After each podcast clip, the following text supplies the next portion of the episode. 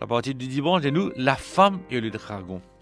Dans Apocalypse, euh, au chapitre 12, il est, le verset 1 à 4, il est dit Un grand signe parut dans le ciel, une femme enveloppée de soleil, la lune sous ses pieds, et une couronne de douze étoiles sur sa tête. Elle était enceinte et elle, elle criait, étant en travail, étant en travail et dans les douleurs de l'enfantement. Un autre signe parut encore dans le ciel, et voici, c'était un grand dragon rouge, ayant sept têtes et dix cornes, et sur cette tête sept diadèmes. Sa queue entraînait le tiers des étoiles du ciel et les jetait sur la terre. Le dragon se tint devant la femme qui est allée enfanter afin de dévorer son enfant lorsqu'elle aurait enfanté. Alors, euh, c'est Jean, il fait une observation, il observe deux grands signes symboliques. D'abord, une femme qui est enceinte, qui perd un enfant, et deuxième, il trouve un dragon rouge. Alors la question se pose, mais qui sa femme-là enseigne nous là? Dans la Bible, la femme est un symbole du peuple de Dieu. Nous trouvons ça dans Corinthiens. C'est une femme quand, elle est pure, une femme qui chaste, qui est fidèle, qui représente l'Église de Dieu, qui représente le peuple de Dieu. Tandis qu'une femme prostituée représente ben, un chrétien qui abandonne la foi, ben, un chrétien apostat. Alors la femme de l'Apocalypse 12 symbolise d'abord à qui euh, symbolise d'abord à qui le Messie est venu, Jésus, comment dire, pour venir à travers cette Église.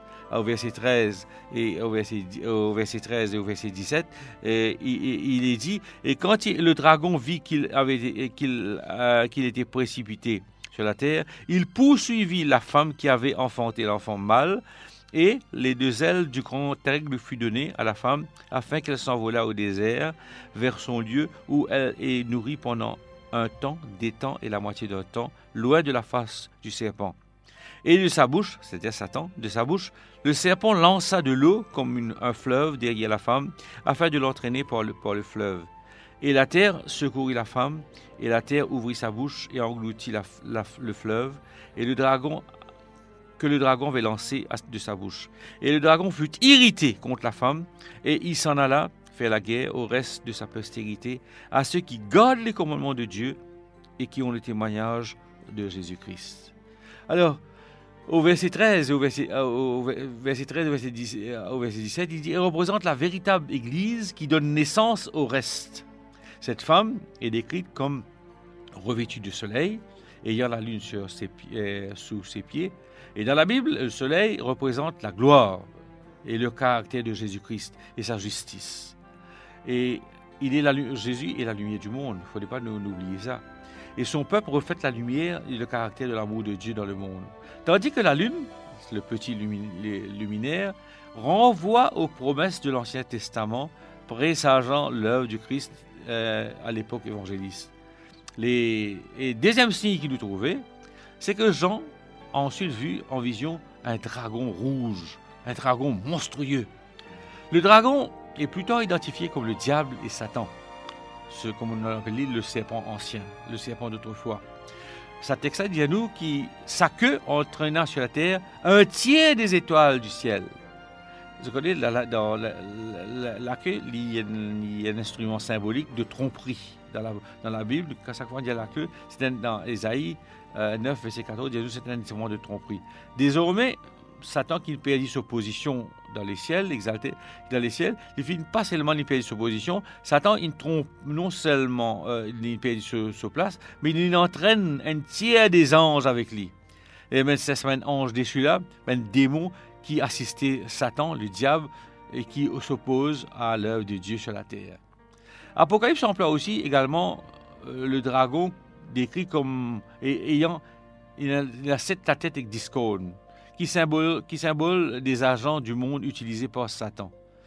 Et Satan, sa, sa discorde-là représente aussi la Rome païenne et le spiritisme. Le dragon, c'est-à-dire Satan, c'est lui en effet qui pousse Hérode, hein, Hérode euh, pour, pour tuer Jésus-Christ lorsqu'il Jésus-Christ sur la terre. Mais l'Empire romain, dont le paganisme c'était la religion officielle, parce que l'Empire romain, c'était, sa religion, c'était le, paganisme. Hein, il, fut, principal instrument qui Satan a employé contre le Christ depuis son naissance. Et non seulement contre, Jésus-Christ, mais maintenant, dans les derniers temps, avant que Jésus puisse venir, peut servir une puissance terrestre contre le peuple de Dieu. Et surtout avant qu'ils aient retourné. Et qui pour résultat si Dragon représente Satan, il représente aussi, à un point de vue secondaire, l'Empire romain sous sa forme païenne. Et dans, dans l'Apocalypse euh, chapitre 12, le verset 9, il est dit, Il fut précipité le grand dragon, le serpent ancien appelé le diable et Satan, celui qui séduit toute la terre. Il fut précipité sur la terre et ses anges furent précipités avec lui. Alors, nous trouvons que depuis le début, Satan, tu peux essayer le Messie, cet enfant qui est né de, de, Marie, lorsqu'il est né. Ensuite, il a envie détruire lui. Mais quand Messie est né, Satan, il servit Rome, la Rome païenne, également symbolisée dans l'Apocalypse comme un dragon, pour essayer de, détruire, euh, euh, Jésus-Christ. Mais l'enfant, il est dit, fut, enlevé auprès de Dieu et de son trône. Et de son trône.